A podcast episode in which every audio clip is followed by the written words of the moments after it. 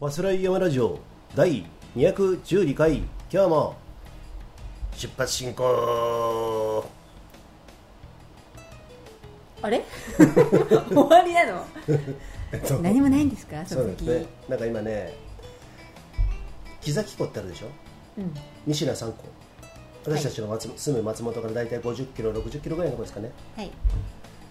あの辺にね柳場っていうね駅があるんですよはいもうね木崎湖の青木湖だったかな目の前にあって、うんそこから柳場スキー場っていうのがあってですねもう本当に田舎の駅って感じですね、うんうん大糸線単じゃんうん大糸線って松本から、えー新潟の方までう出んてるやつね、うんそこの、えー駅うんとね駅をねちょっと今出発進行して思い出したんですけどもそのぐらいなんていうのかなうーんと三四水明もうい絵に描いたような田舎のところに単線が2両編成ぐらいで来るんですよガタンガタンつってねそこから望む湖と北アルプスとその山に囲まれたそのとても綺麗な場所そういうものをですね、えー思い出しながらですね今喋ったんですけれどもなんかちょっとあの教育テレビ的な教育テレビとは違うなんかオープニングになってるような気があそうしますけれどもそうですねはいはいこんな「はすらい山ラジオ」第212回皆さん今日も聞いてね最後まで聞いてないと聞いてもらえないとっていう言いたかったんだけどねああこういう感じでね今日はね、えーちょっとねはいビールもやや私は飲んでますけれどもはいはい、えーそんな感じでお送りしてるんですけれどももはいももちょっともうしょうがないな今日大変だね今日だらだら寝起きだからかなもうダラダ ラダラダラでちょっとやっていこうと思うんですけれどもね、えー残暑の折皆さんね、はいい、かがお過ごしでしょうか今日から9 9月月入りましたけれどもセプテンバーといえば Do you remember モーリス・ホワイトんモーリス・ホワイトだっけモーリス・ホワイトかうんありましたねそういう、うんうんデッド・アライブでしたっけ、えあデッド・アライブじゃないやでしょ違うわ違うわ、あのなんだっけあ出てこない出てこないね出てこないね、うんもうダメですねそうはだいうんということで、はいええー9月に入った「はすらい山ラジオ」第1回目なんですけれどもははいい今日あの8月はい終わりのはい夏の終わりにはい私たちは何をしてきたでしょうかはい、今日のねコンテンツねババッとちょっと一気にね、はいお話ししたいんですけれどもまずその先ほどね、えー触れましたけれども青木湖はい西名山湖っていうのがあるんですけれどもその一番北にある青木湖半で、えー、小鳥ねで、はいキャンプはいしながらスイムもしたしうんサあッとプもしたしサップね沖縄でもこの前やってきましたけれども、はいサーフボードみたいなものに乗っかって日本足で立ってうんパドルで漕ぐと。はいそういうものをやってまいりました、それ一点、えはいーその次はですね、なんと私、田中友人、ロードバイク初チャレンジということで、はいこのアイアンマン、ないしは世界選手権に、えー出場もある、でアイアンマンではね優勝もしてた、このマッキー、トライアスリートのね、元トライアスリートのマッキーの、アイアイアンマンは優勝してないけどねああ、ごめんなさい、そうそうそうそう洞爺湖は2位だった。誰か2位ですいいですね、はいまあ、もうトップ選手ですよ、女子のね、実業団選手も任したことのある、そこらあのれねロードロードバイクのロねードバイクのね、はいヒこルのクライムのレースでこの人は、えースイム、ロードバイク、マラソンでいうと、ロードバイクが一番得意なんだってね、そうですトライアスロンの中でね、はいはいその一番得意なロードバイクね、このマッキーのですね、うん、10万はす る、うん、百万もするね。うん百万もしないまあまあまあうん百万三桁はしない三けど桁に行くかなっていうぐらいですねはいの、えーえーとても大事なロードバイクを私お借りしてですね、え2本登ってきましたはいその話題ですねはいはいそして投稿は今週も2件来てますんであねりがとうございます高飛とトミーさんトビゲラーと、とトミーねえートビゲラーとトミーさんね はい、えートミーさん今利尻島行ってるっていうねそう利尻島に昨日はかい一昨日とはい到着されはてい、メッセージいただきましたはいはいえーそんなね話題をねまたねご紹介しますはいそして最近さこの前のさ前回うん私があの北門っていう蕎麦屋さんでねはい準レギュラーの大谷さんが、はい北門に紹介になったラジオで紹介になった北門に行ったよっていうことで、うんうんうんその北門に行った時のはい食べてる時の壮絶な私の葛藤と はいねこの紆余曲折ん心の友抑人揚のそば劇場でしょそば劇場 ね、えーそれをこの前お送りしたんですけれども、はいあまり反応がなくてです ねでもですね、まあ、今回も私どもね本当にいろんなところで食べるじゃない、そうねね、料理もするじゃない、まあ、特にマッキーがするんですけれども、うん今回はねその青木湖畔にあるね、はいはいゼーブリックというラーメン屋さん、そうそして新たに常年山脈の麓にあるねはいそばカツというですね勝つはね勝負のねそうあの勝つ負けるのそうですね勝つねはいはい、そこで10割そば食べてきたネタあのネタをですね、はいえーちょっとねご紹介したいと思います、はいさらにサップ購入するそうなんです実は私たち先ほどお話ししたはい青木湖畔のキャンプの帰りに豊品のですね豊品ってところがあるんですけど、はいスワンガーデンというところがあるんですけどそこのですね A&F というはいアウトドアショップでですねなんと見に行ったらそのまま買ってしまったといそううなんですねそれも私たちらしいと言いますかねそうえっと短いサップやっちゃおうぜそう私たちらしいと、うん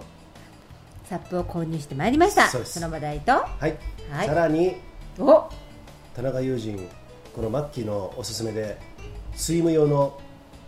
ウェットスーツさらそれもしかもオーダーということでねフルオーダーですよそうですよ細かいく測ったよね、体そう中だねメジャーで、そう だねまた下からもうすべて測られました頭の周りからですよ、い、らねえよそこいらねえよいらねえよそうまあそのですね、はいえっとオープンウォータースイムだったりトライアスロン用のはい有名な某ショップでオーダーウェットスーツをオーダーしたということでユージンさんでございますけれども、今どこに行くんだ君はねどこに行くんだ ろうね俺もよくわかりませんけれども、はいえーそうやってね漂っていきたいと思いますよはいそして今回さラーンデビアなんか中止になったじゃん、はい私主催のね、はいはいその中でねなんかね心温まるようなね方たちのそうなんです、えーなんていうのかなレスポンス、はいありましたね、それをね、うんちょっとね、今日はご紹介しようかはないと、はい紹介したいと思います、そしてね、はい恒例となってきました、マッキーの一言、これってまだ2回目だけ どなまあでもさ、その前からなんとなく言ってたじゃん、まあねうん、あそうそうそのう上から目線でさ、ね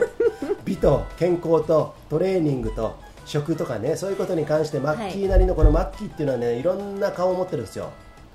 いろんな顔を持ってるんですよ、そうだねでそっちのプロフェッショナルもあるボボクサーとかね ボクサーそうそういう中からボディービルもチャレンジしたことあるし、はいローあのスカイランニングはもちろん、はいえートレアスリートね、はいねそんなこといろいろやってきた中からですね美と健康とトレーニングとかねそういう食、はいそういうメンタルに関するメンタルフィジカルに関するものですね、はい今日も一言、えーいただけ ますか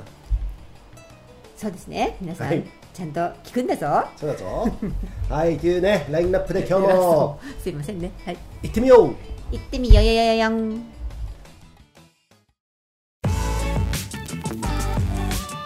ァスラー山ラジ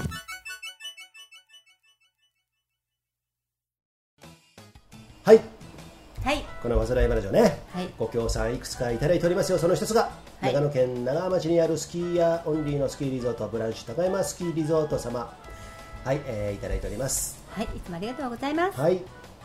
でね、えーまあ秋になってきたね。ありましたねなんか俺たちまあ沖縄行ったじゃん。うんはまあ2週間弱行ってましたよ。そう言いっても。はい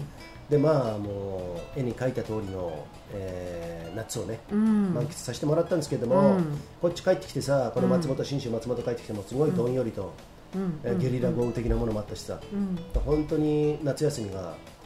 雨で潰れた方っていうのはねとても多いと思うんですよそうだよね、うん帰ってきてからもスキッと晴れた日っていうのが、うん数日あったぐらいでそれでもう9月に入っちゃったよね、うん、で先週末ぐらいじゃないのちょうど美しいにさロードバイク行った時そうそうそう、うんあのラ本来ならばランドビアがあった日、うん8月のそうだ最終週の週末はすごいいいお天気だったよね、そうなんです真よ夏みたいなお天気で、はいねうん、とてもねその時ロードバイクたあの楽しかったんですけれどもね、うんその話題はちょっとと置いといてですね、はい青木湖畔でキャンプ こちらどちらに行かれてえっ、ー、とね青木湖畔 のえっとねライジングフィールド白馬さんねはいえー実はね前回のラジオでも言ったかなライジングフィールドさんというですね、えーはい会社がありましてですね、はいそこの森社長を私存じてましてですね、はいえーライジングフィールド軽井沢にもあるんですよ、うんまあ言ってみれば大きなキャンプ場で多目的キャンプ場っていうのかなもう本当にコテージみたいなものもあればあとオートキャンプ場もあればワイルド系のキャンプ場もあればすごいその木の幹のまま行ったままキャンプできてしまうようなうんうコんテージもあれば、うんあとなんかアウトドアのねアクティビティやるようなそういうね場所もあるんですよなんかいヘルメットかぶってね、うんうんロープを綱渡りしたりとかね、うんそういうアクティビティができるような場所もあるんですけれども、えーそこの、えー軽井沢版じゃなくて今回は白馬はいということでね青木湖ってもう言ったらもう白馬バレーですよあそこはねそうですねうん、そこに行ってちょっとどんなものかちょっとね体験してこようということでね、はいはいあとこのメイのメイじゃないや、マッキーの、うんえっと娘のメイメイと、はあとお姉ちゃんのさっちゃんい、さえーテント泊したことないということでねあちょっとねあそのう体験させてあげたいなということで連れそてう行ですよってみんなで楽しんでまいりました、はいはいで、えーどうでした今回青木湖畔でキャンプしてですねあのねライジングフィールドさんはいはものすごく設備が整って私ねあんまりそのキャンプ場っていうの行ったことなくてうんうん1回目かな、うん2回目なんですけど、うんすごい整っている、そうだねうんあの何でも整ってるねお風呂もある建物がねまあ以前多分ねホテルがやってたのかなとう思んううよね、んでこ鉄筋コンクリートの、うんえーところがねあのうん建物がね、あの湖畔に立ってるんですよ、うんそこからのご依頼で、うんえーライジングフィールドさん多分ねあの経営してると思うんですけれども、その中にはね、まあ、いわ今風っていうかさうんうんちょっとアメリカチックな感じのねそうだねそう、んうん全部英語で書いてあって、あのー大体がね、うんでその中にちょっとあのおしゃれなスタッフがいてねそうそうそう雰囲気もとてもいいよね、そうう、んそうなのそれであのなんだろうね初めてうん何も持ってないけど手ぶらでキャンプしたいそれでなんかちょっとなんだろうねうんアクティビティも、はなんかおい、兄さんたちついてうん申し込んでできるとかさ、子供も楽しめる安全にねうんっていうの探してるんだったら最適かなそうだね、うんその自分のあのキャンプ慣れしてない方はそれなりのキャンプができるし、うんキャンプ慣れした方はそれなりのキャンプができるし、うんサップも経験できるでしょ、うんカヌーとかもあれできるでしょ、うんね多分えねテントも、椅子もテーブルも、うんうん、何ランタンもそうなんかいろんなもの食材もさ、食材もバーベキューの食材とかあったでしょ、うん道具とかも多分そこで買えるし、多分うんレンタルもあるのかなちょっとわかんないけれどうんも、でねちょっとねあ失敗したと思ったのが、うんピザああピザを自分たちで焼けるっていうね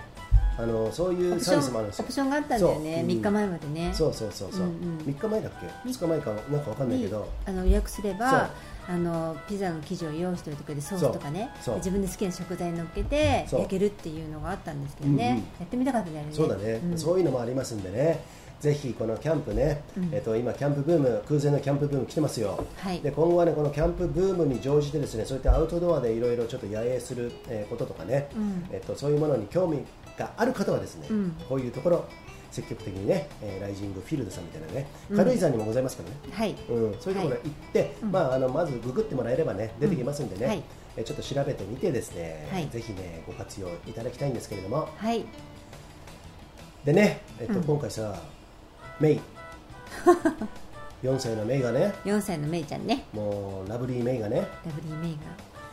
さっちゃんと一緒に、はいお姉ちゃんのあマッキーのお姉ちゃんのさっちゃんと一緒にがはい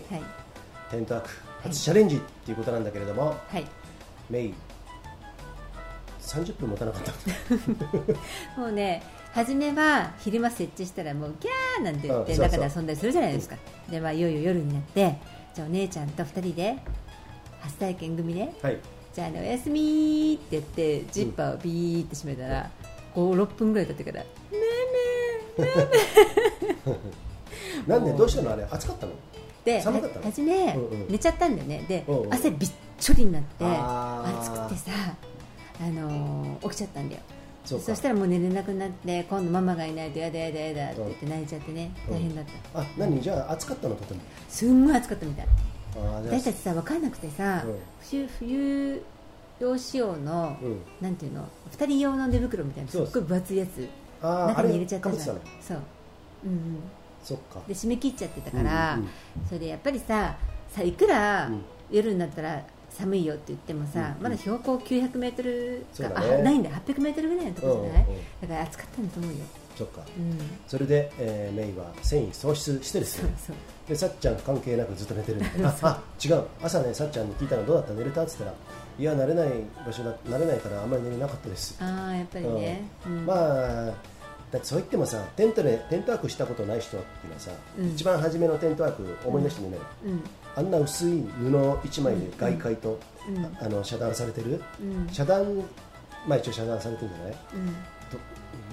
なんかさ遠くの遠くに聞こえる音も意外と近くに聞こえたりとかねそうそうそうそうなんか面白いよねそれがいいんだけどね、ううんんだからそういうものがあって慣れないっていうのはとてもよくわかります、うんうんう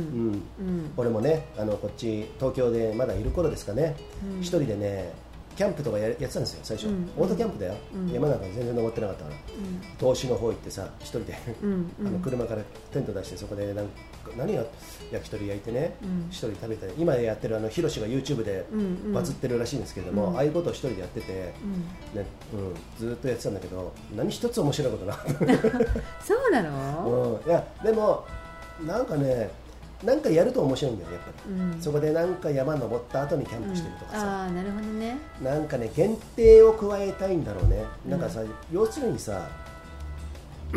いい勢いこの話題になったけど、うんうんうん別にキャンプがどうのこうのって言ってるわけじゃなくてキャンプは俺たちもす好きでする,、うんするけれども、うんそこにはキャンプを目的とししてないじゃんああ私たちの場合そうだよね山登りでしょ、うんその過程でキャンプしたりするし、んうんえー、とあと他にキャンプっつったら何、まあ、バントリップしながらキャンプとかね、うんまあ、ハットトリップは山なんだけれども、うん山ねうだけれども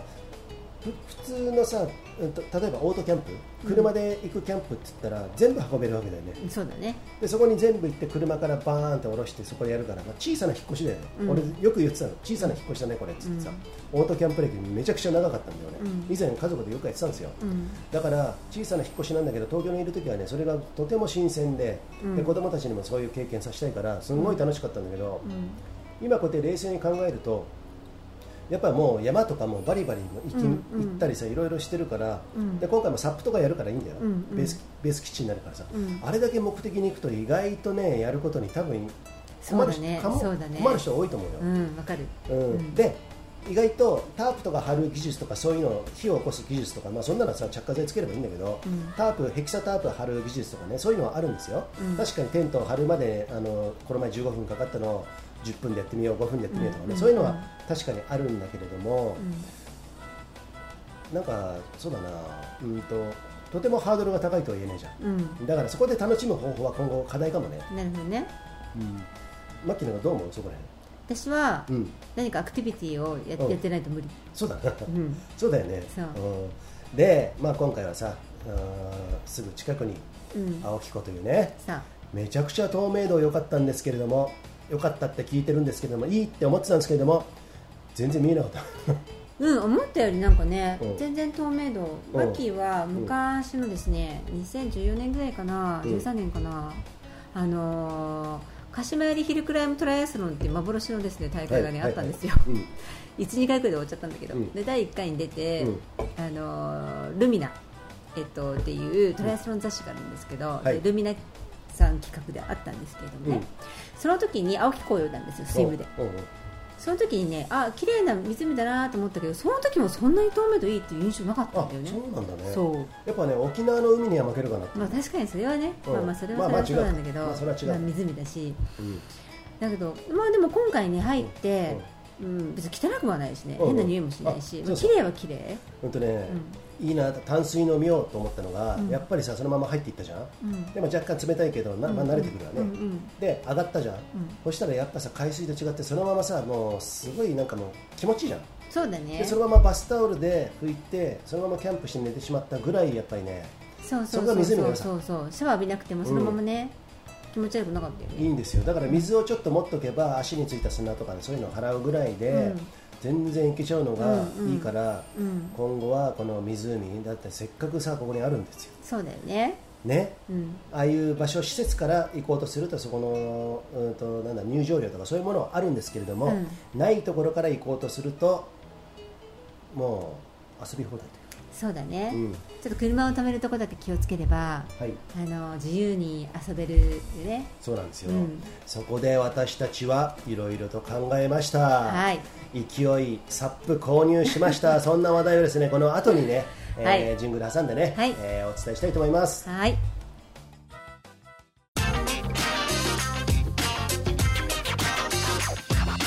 文輪です実は私もプリケツですさてマッキーネパールのヒマラヤ山脈で育ったオーガニックでフェアトレードなアウトドアで楽しむコーヒーナマステヒマラヤコーヒーですはいこれからいよいよホットを入れますよ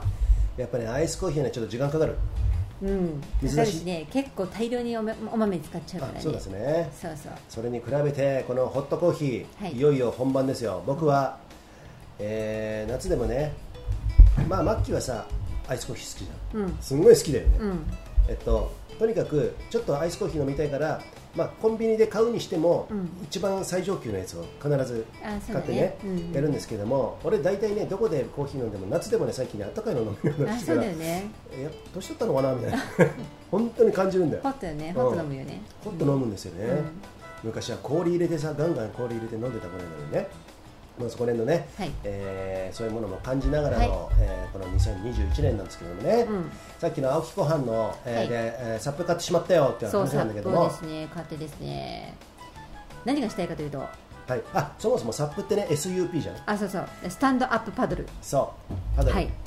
でボードっていうものにね、うんうん立って、うん乗っかって、うんパドルで漕ぐっていうやつなんですけども、はいこれも実はさそのさ A&F さん豊島のね、はいラウンドビアの、あのーチラシも置いてもらいました、はいはいそんなご縁もあってですね行ってきてね、はいはい行ったら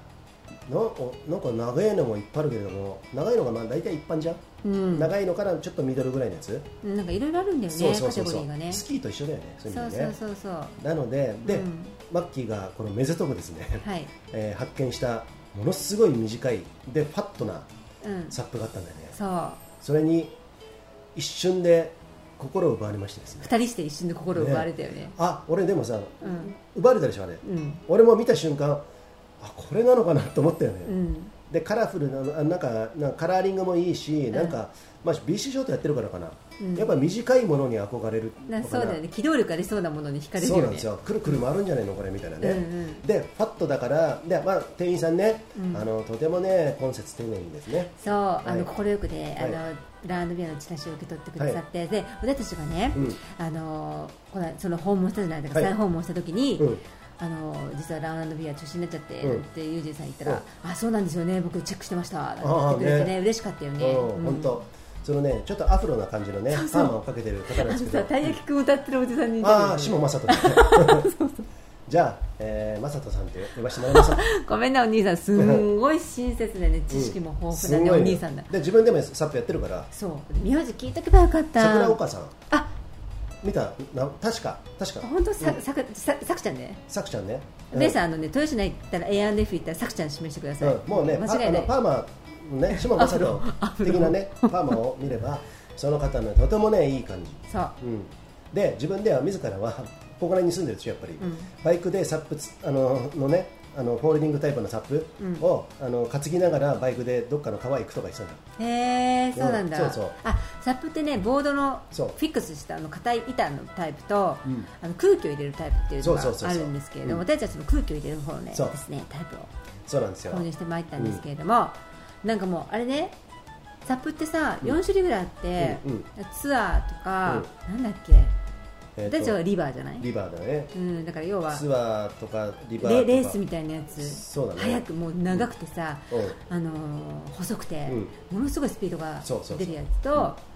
ツアーっていうのがいわゆるそのレンタルとかでやうんってるような、うんもうオーソドックスなタイプだよね、うんでなんだかなんとかウォーターなんかあったな4種類ぐらいあったじゃないそっかそうでリバーっていうのが一番短くて、そうだね要はサーフボードみたいなんですよそうだから川とか海に特化してる川下りだったり、うんあのーカヤック的な感じそうそうカヤックって言わないかカヤックなんていうんだっけあれシーカヤックシーカヤックじゃないななんかあんじゃんうんうんううんん、とうん、の乗っかってくるくる回りながらちっちゃい短いね出てこない出てこないね出てこないそようそうねとにかくそのなんだろう普通に漕いで、うんのんびりなんか釣りしたりなんだろうこう、なんたた漂うっていうのそ旅系ね旅系じゃあないれんだよねは私たち向かないんだよそうそうそうそれはね一番安定しててもう普通に乗れるよねうん大体荷物も詰めるじゃんちょでっと今回もあの青木湖畔のそのライジングフィールドさんで、うんうんえっと、レンタルしたんですね、うんうんえーで私たちあのいわゆるまあ普通のうんツアーのタイプだなのかな、うんで、えっともうだんだん飽きて飽きて飽きてっていうかまあうん慣れてきて、うんそれでお兄さんがうんうん技をやってるの私にチうんうラんチラ見したのね、そうあのテールにうんもうギリッギリのところに乗って、うんトップをあの先端ですね、うんトップを浮かせて、うんテールもう水の中沈んでるのね、うんうんうんそれでかあの反転する反って転いうするってやつね反対方向をくくるってそうそう向くっていううんでうんバランスをパドルで取りながらやるんですよね、うんうんそれが見てる分には簡単そうなんだけど、うんえらい難しくてそうなんですよなかなかできないえー、とそれまではねもう本当にスイスイみたいな感じでね、うんうん1時間半なんとなく遊んでたんですけど1時間ぐらい遊んで、にわかにドボンドボンが品質したのがその時だねそうもう落ちる落ちまくりましたマッキーも俺もですねそうそうそうそんう、あまあ、それウィリーみたいな感じですよ要するに、まあ、スケボーのターンと一緒だよねあそうそうスケボーのそうそうそう、んんだからそれでバーンと浮かして反転しするんだけれどもそれがね、バランスがとても難しい難しかったね、あの途中からねあの子供の声が泣く声が聞こえたん ですよ。えーんってやったらマッキーマッキーはねタンデム用のあの分厚いでっかいやつでそれをやっててね 勢い落としたんでしょ。そうたらメイが落ちてですね、ものすごい多分鼻に水入りまくったんじゃないの。であれねうんそうあのーシングル用とダブルってあるんですけど、うん私はメイちゃんを乗せるそうそ2うそう人用のやつを借りてたんで、うまあ、ファボも太いし大きいんですよ、でそれでウィーリーをやろうとするんで私軽いじゃないですうか、んうんただでさえシングル用でも沈まないのに、うんうん無理やりやってたんですよはい。で無理やりやってあのくるくるくるくるこう、ま、回ろうとしてたら、 バランス崩して、うんうんドボンしちゃったその時にうちの娘ね、おと落ちなかったのギリギリまでずっと何回もあそうだ何回もそう落ちそうない落ちないで頑張ってたのしがみつあそいうかそうてかだけど最後うんとうとう落ちたらねもうパニックになってギそうヤーってなどってこの子供だと思ったらあメイだと思って。早く早く上げてとか言ってで上がった後もブルブルブルブル震えてです真っね。青になっちゃってね、うんそうそうねまあ、そんな、ね、こともあるんですけれども、まあさ、青彦さ、うんちょっと進んだらいきなり深くなってたじゃん。そうあれね58メートルあるんですよ一番深いところ深いところねそうでそういうところで俺たち今後考えてることがはいいろいろありますね,、りますねそれちょっと話そうか今のところ思いついてるところは、はいうんうんまあ、そうやってねあの川とかもそうだし、そういう流れの速いところあと海行って波乗りは難しいんだけれども、うんでもそういうこともチャレンジしたいサそうサップサーップサーフィンね、うんなかなか難しいんだけども、まあ、そういうこともチャレンジしたい、うんえーのもあるしあとね私ねオーダースーツ頼んだじゃんそうオーダーウェットスーツウェットスーツね冒頭で言いましたけれども、はいそれはマッキーもトライアスリートやってた時から持ってるんですよね、もうねこれ大信頼の、うんえー、と大阪にはい店舗を構えるですね、白本さんはい白本さんっていうところでですねあのオーダーウェットスーツこれね、すごい品質がいいうん、うん、だって私もう2015年な6年ぐらい経ってるんだけどあちゃんと保管してるんですよ、はいはいちゃんと保管してるからっていうのもあるんですけど、うん全くゴムの劣化がないそうなんだうね、んまあその保存状態がいいのかもしうれんうなんいうんねうんうーんそうなんだねそうだからねこれを自信持っておはい勧めしたいのはでい、ゆゆうちですねまあ値は少し張りますよ、はいはいだけど、うんもうあの既存のやつとかにはもうオープンウォーターってやっぱり肩周り柔らかくできてたりうんうんしないと、んあとここねその人の泳力だったり、うん体のバランスで、うんあのーうーんと上半身うんボディの部分はこの何ミリでいこう腕の部分は何ミリでいこう足と腰の部分は何ミリでいこうってですごい細かくやってくれるのすごいですね、うんあの時さマッキーさ酔っ払いながら俺のこと測ってたの大丈 そうなんだよね夫ね、そうなんだよねで一瞬ドキッとしたんだけど大丈夫だったみたい、うん、まあねあのー大丈夫なことを信じてですね俺の股下さ2センチぐらい足りないって言ってたらもうちょっと上から測ればよかったんです男の人難しいじゃんあの股のところあそうですねそうでそうねあんまりそのさセンシティブに触れないからさあーマッキーもそういうことちょねっと遠慮がちにあなんだけどあそうなんですねそうそうそう、うんうんえー、っていうところがあるんでね、はいはいそのオーダーウェットスーツとこのサップを組み合わせる、そうまあねもちろんさそのサップって水の上の、あのーアクティビティなんでね、はいスポーツなんであの、うんうん当然そうかと思うんですけど別にここまでする必要ないじゃんそうここまでするっていうのは積極的に泳ごうぜとそうなんですこのユージンさんはですねはい今スイムそオうーでプすンウォータースイムですねそうですねえっ、とやろうとそう沖縄に行ってからね、はいちょっと水むずいちゃってねそう足首問題が解決したということで、そうですね、はいでもこの前も青木湖の真ん中のど真ん中の方に行ってね、うんえっと、メイを乗っけたマッキーの船とうんサップとね、うん俺のサップで合流して、うんちょっとマッキーこの持っててと、うん俺泳いでくるからということそうでユージさんのボードを私がちょっと掴んで、あその流されないようにしてそうおよ周りを泳いで多分あのめちゃくちゃ深いところでしょあそこ多分そうそうそうそうんでそこで僕は、えー泳いでたんですけれども、うんものの15秒ぐらいで上がってきましたなんか寒かったんだっけ寒くはないんだけどなんかねもういいかなみたいなあとねになんか湖にまだ慣れてないのかな濁ってたんで下何が生き物いるのかなと思ってちょっとね怖かったなんねうん怖いっていうかき気味が悪いきうん、そうそうそうそんなところからへーサップに戻ってきてですねやるんですけども あれちょっと一つヒントになったでしょでもうんうん沖に行ってさ今後ねこの短いあサップ来ますよ、うんうんえー、と来たら、まあ、2手でねうん行くうんまあいろんなアクティビティをやるのもいいんだけどお今日はちょっと泳ごうぜっていう時は沖の方まで行ってそこで、えーサップ一人に見てもらってねうんで一人は飛び込んで、うんその周りをサメのようにずっと、ま、泳い泳いだりとかですね、うんうんうんうんいろんなことできますよねそうそうそうそうそまう、あ、釣りもできるだろうしさ、うんうんうんだからそんなことをちょっと今考えてますんでそうなんです、うんだからこれはですねいきなりこのおファスライヤ山ラジオの2人どうしちゃったの、山はもうハットトリップやめちゃったの、うんうんそうじゃないんですよ、うんこれね、うん組み合わせてるんですそうなんハですットトリップに行って、うんその帰りにもう積んどくんですよ車にサップは、で降りてきてもう汗だくになるじゃないですか私たちの大体行動スケジュールって、うんファハットトリップの初日でもう校庭バーって行くんですよ、うんで泊まるじゃないですか、うんで2日目はもう降りるだけなのそうそうそうだから12時間ぐらいで終わっちゃうんですよそうなんです降りるだけなんで,、うんでその後でも降りるって言ってもやっぱり汗だくになるんですよ走るから、うんうんでそこでちょっと湖のところにねそうです行ねってねちょっとサップやろうぜって言って汗を流しながら、そううんあら新たにこのスイムスイムってね、うんその陸上あトライアスロンやってる人は多分特に分かってると思うんですけど、うん足を使うじゃないですかやっぱり山だから下りとかでももうものすごい疲労すると、うんそれがですねリカバリーできるんですすよげえ具合いいよ、うん俺足首ずーっと悩まされてんじゃん、うんそう言ってももうここ134年の中でもう何百登山ってずっとうん北アルプスやってきたんで、うん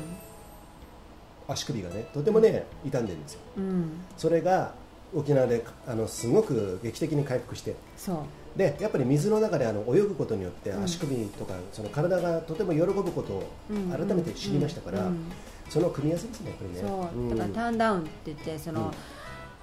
山でいろいろね、うんうんほらザックも重いの背負ってそさうそうそう体こわばってるじゃない、うんうんそれやっぱり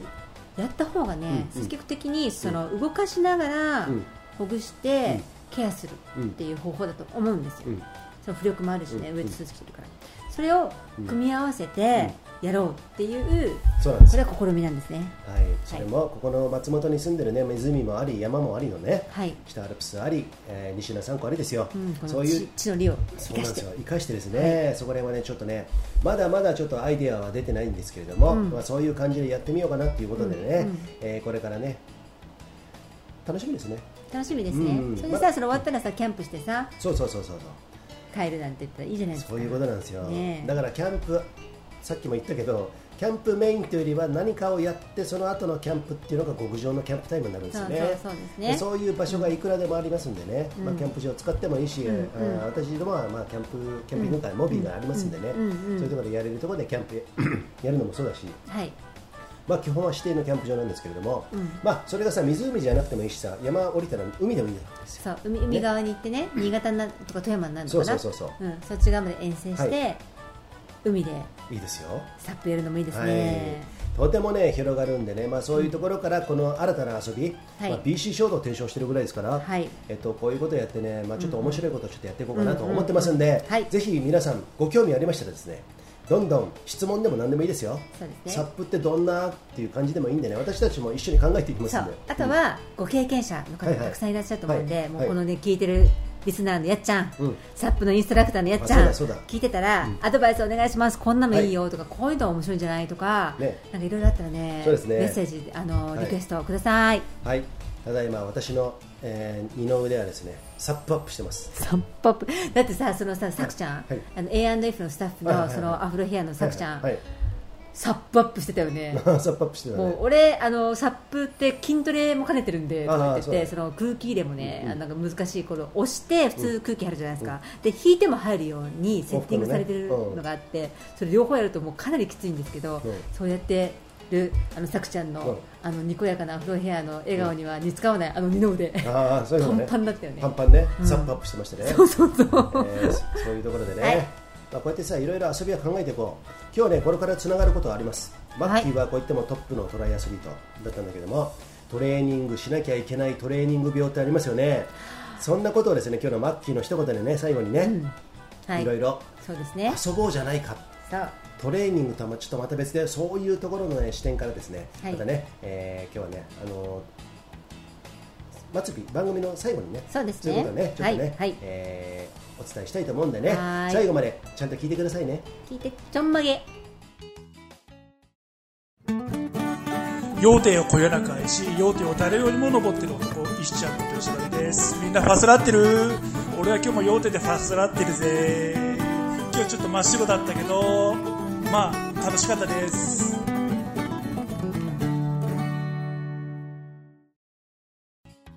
さあマッキーちょんまげマッキーはい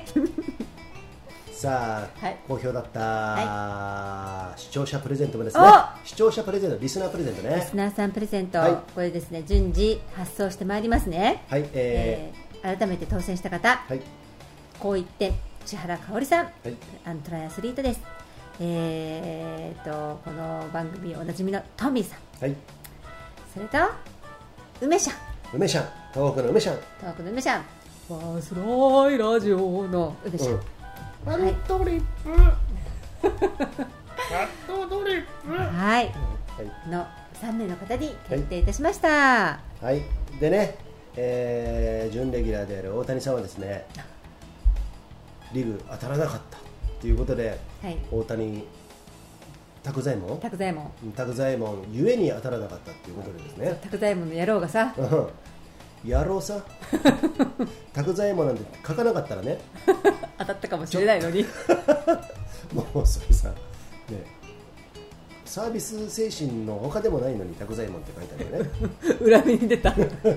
裏目に出たし、俺たちもどうなのかなみたいなね、まあでもねそのほら、ユーマのセンスのある拓ちゃんなんですけれどもそうなんですよはいはい、えーアクセントとしてですね、今後もですね、ファスライをね飾っていただきたいと思うんですけれども、はいえーそんな中からですね、投稿、今回も2件来てますんありがでとうご、ざいますえーと老眼鏡をかけながらですね、まず1通目私がご紹介しましょうか。はいなんと迷惑メール5になるのかな、6になるのかな、分かれないんですけれども。迷惑メール来ちゃったのまたリークそうなんです徒歩で日本一周中の高飛からですねはい細田隆弘さんはい、はいえーご紹介しますよ、はいえー題名「シャリだけレポート」おおシャリだけは北海道ですよ、うんうんはいゆうさんマッキーどうもね高飛です現在ウトロのキャンプ場でテントの中から投稿しています、うん今年の北海道はまだまだ暑い日が続いていますへえさて8月24日シャリ岳に登ってきたのでレポートしますはい登山口は標高680メートルの青岳層でいいのかなから、山頂は1547メートルなので、867メートルアップで山頂に到着します、コースタイムは上りは弓道コースで4時間20分下りは振動コースで3時間ですちなみに今回は上り1時間40分山頂で20分休憩下り1時間10分くらいでした、登山道はまあ半分以下だよね今のねさすが早いですね早いスカイねランニングやってましたね、で登山道は序盤から図書を繰り返しながら図書っていうのは、ね、川を渡ることね、えー分岐を旧道へここも図書をしたり水が流れている脇を進む感じでとても楽しいコースでした、山を登る筋力が衰えていて終盤は結構きつかったけれど山頂からの景色は雲海の先に羅臼岳を望むことができ本当に幸せな時間を過ごせました下りはお熱台の振動を通り下山しました、さてヒグマについてですお今回登った青学層からのルートでヒグマが出る可能性は今のところ低いようです、地元の方と話をししましたが最近は一度も見たことはないとのことです、それでもクマ鈴は必要だしできればクマスプレーがあると安心ですおそしてヒグマがいつ現れても対応できるようにシミュレーションしておくことをお勧めします、携帯した場所からすぐ取り出せるか試してみてくださいストッパーがついている場合にはストッパーを一回外してみてくださいそのまま噴射ししちゃダメですよ笑い、ストッパーって思ったより外しにくかったりするのでクマが現れた時にパニックになり外せない可能性がありますのでご確認をなるほどこんなことを言ってますが実はまだクマに会ったことはありませんこの投稿を書いている2日後には羅臼岳に登る予定なので自分自身がクマに会ってしまったとしても、パニックにならず対処できるように心と体とこの道具の準備をして無事に帰ってきたいと思います、はいそれでは次回羅臼岳のレポートでということで中日ありがとう高木ありがとうすごいねなんかさなんすかげえ真面目なしゃべだけレポートじゃないですかもどうしようかうなんか高木どうしちゃったんだろうなね えねええー、ララウスあ違うシャリだけねシャリ岳でしょ、これちょっと今もう一回読み返してるんですけれどもシャリ岳がどこにあるのかちょっと残念ながらちょっとね調べてなかったんですけれども、んえっとこの前さ網走に行くって言ったじそゃうん網走に行ったって今までの人生を懺悔しながらね網走の方にちそょっとんなこと言ってないけどね あ言ってないかこっちが勝手に言っただけなんですけれども、まあ、そういうところがあって、えーシャリ岳っていうところに、えー行ったんですよね、はいはい、で次羅臼だからやっぱりさあの知床とかあっちの方にいるんじゃないのあで知床半島ってさニョキって北方方領土の方に向けて出てるんで、うんうんうんうんそこには本当にねヒグマがうようよいるのあなるほどねで漁師さんと戯れてるヒグマとかでちゃんとねあの炭焼けができてるっていうあの動画を見たことあるんだけどへー実際はあんまそんなことも言ってられなくてさ多分さ、まあ変な風に出くわさなければ大丈夫だと思うんだけども、うんうんだからクマスプレー必須っていうのは本当よくわかるよね、うーん月の窓マとは全然違うよねだってさヒグマって大きさがまずうん違うし性格も違うっていうのは聞くけど、そうだねどうなんだろうね分からないけど、うんそうだな、まあさクマもさこの前さ俺たちクマ牧場行ってきたじゃんちょっと、うんうんうんうんあの旅の途中にさそうそうこの時にクマがさ飼い慣れされたクマあそこでしか育ってないのかな、生まれたのもあるけれども本当にさ餌を待ってるあの複雑な気持ちそうだねもうさ手でさ、ちょうだいちょうだいってやるようなねそうそうそうそうあの立ち立ち上がってねちょっとサーカス、うんうん、サーカスのクマちゃんみたいな感みじただいよなね感じで、うんかといってうんクマって実際私もお天正のところで出会ったじゃんうんああやってる時のあの旋律が走る感じ、うんねあのマッキーすごいよその時のマッキーはねなんかスイッチ入るんだろうねそうある種ね戦闘モードになるんですよこの人、うんここここで戦ったらどういう風になるのかなっていういろいろシミュレーションするんだ ろうねで戦えないけじゃどあねじゃあじゃあ逃げるんだったらあなるほどねにしてこうやってやってうんうんうんうんかかってきたらどうしようかなとかってねうんいろいろねその時のマッキーの顔見た時にねこっちがねクマより怖かったよねまあそのぐらいのああるじゃんでこっちでもクマはうようよいるからさそそうう,、だよねん、そういうところで、うんえーこの高木はねそのクマ対策をしてるって、はいもちろん懸命な、ねはいはいえーことだし、ん俺ね北海道にね富士県富士富士川県っていうねあのスキームのそうそうそうそうそう、んんでガイドも山岳ガイドもやってる友達なんですけどね、はいはい彼とえっとね余市岳っていうところ登ったんだけれども、まあ、その時も彼はねクマスプレー持ってるんだけどね、うん彼とマムートさんっていうね、うんうん山岳のあのメーカーの、うんうんうんうんえっとね、報告会みたいなやつをね2人でやったことあって、はいで私札幌であの彼の、えーナビゲーターみたいな感じでねやった時にですね、うん彼が余談でえっとクマに会った話をしたんですようん結構札幌に住んでるんですよ彼は、うんでも周囲の山行くとやっぱりヒグマ出会うじゃない、うんある時ね10メートルぐらい先にクマ出会っちゃったって、うんでかいヒグマにうんでもちろんスプレー持ってたのうんさあどうするかってことでちょっとね睨み合いになって後ずさりしながらやってるけど向こうもぜ一歩も引かないその時にスプレーを手にかけてそのさっき高飛の言ってた安全、なんうんで安全装置じゃなくてこのストッパーねストッパーね、うんストッパーをパイーンってあれねできるんですよ多分ねカウンターアソルターだっけななんだっけな黒とか赤のうんあれだと思うんですよ、うん私も持ってる持っててあの飛行場で没収されちゃったんですけど、うんうんうんあれでポーンと外すともうワンプッシュでできるんですけどもね、うんそういうふうにやった時にもう睨み合いだってずっとうんで向こうが行ってくんないかなと思ってる時にその何引き金にうん手をかけた人差し指がちょっとね軽く動いちゃったんだってうんうんそしたらプシュってちょっと出ちゃったんだって、うんそしたらそれを嗅ぎつけたクマが鼻をクンクンクンクンしながら行ってバーって逃げていった、へえうんだから思わずちょっと出ちゃったみたいな感じで虫 食いつってちょっとわかるかなちょっと出ちゃったそうなんだね、あの富士県は面白すぎるぜそれみたいな感じでであのへー真面目な富士県がねサバでちょっと出ちゃってみたいな感じで言ってたらもうおかしくて さ俺たちウェブ TV やってたのでそれでも使わせてもらってさでそのでもちょっと出ちゃったのが良かったらしくてあの、うんうん唐辛子スプレーでしょ、んそれでクマが逃げていってくれたってえことなー、んそで、れぐらい強力ってことそうだよね、んでもそれがさ逆に向かい風だったら結構きついよそうだよ風下にいたらきついよねうんそうだよ風上にとかよく言うじゃないね、うんでクマ鼻がいいって言うでしょ、うんうん、だから、まあ、本当、高飛ね、こっちのね、そっちの方は、本当、ヒグまマあについてのね、本当気をうんまあ、気をつけてるんだうんろうけど、うんねうんうんあんまりさ、そのヒグマ被害って、まあ、年間何件かあるのかもしれないけど、登山中にどうのこうのって、あんまりき最近聞かないでしょ、そうだね、うんなんかに、うん、まあヒグマヒグマは遭遇したことないけど私グリズリーしかないからさそれさ、もっとすごいんですけ どね、上から落っこってき たからねそれ、アラスカでしょ、あのコリアックっていうところでアラスカのうん上の方のコリアックっていうところでですね、あの鮭を釣ってたんですよはい、あのゲイターっていうこの何あの魚屋さんうんうのんつなぎみたいあなのサルペットゴムみたのいなやつね、そうそうそうそうつなぎみたいなそれ、でもうお腹の辺までぐらいまで、んもうすっごい深いところまでさ餌いてさこれで「えい!」とか言って投げてさ、うんうんこれでサーモン釣りをやシルバーサーモンね、うんやってたらやっぱ鮭のスポットだからヒグマあのグリズリーいるわけですよ、うんうんうんそしたら上からボチャーンと怒ってきたうの、んうん私も何岩かなんか怒ってきたのかなと思ったら、クマがめっちゃすっごいスピードで泳いでこっち来る来るかうら、んうんもう動けなかったよねうん深いし、う逃げられなくて、うんだからガイドが後ろからさガン構えてさ、うんうんなんか構えてさ、うんこうバーンうんで威嚇したら逃げてったけあど本当あれ突進されてたら私食べられたよね今そう今だねの うちそうそうそうあ何バッキーの方にそうこっち側なんか一多目分散クにマは私を攻撃するためじゃなくて多分わからないうんぼちゃーんと落ちたのが、うん思わず落ちちゃったのが自分で飛び込んだのかわからないんだけあなるどほどねなんかクマもパニックになってうんて、うんでこっちにぼちゃぼちゃぼちゃってきたのそっかそうだから基本はさやっぱりさクマもさ人間とはさ、うんヒグマもそうじゃない、うんあのよく俺動物の動画本当大好きでさ、うんよく見るのね、うん基本はやっぱ来ないよね自分からね基本来ないと思う、うん多分間違えて落ちたのかわからない、うんなんだかわからないね、うん子供のクマもいなかったし、うんでもねえらいでかかったよあーでかいよだって、すごいね怖い怖さっていうのは通り越したよねう冷静に見ちゃったもんねでかいなーってんう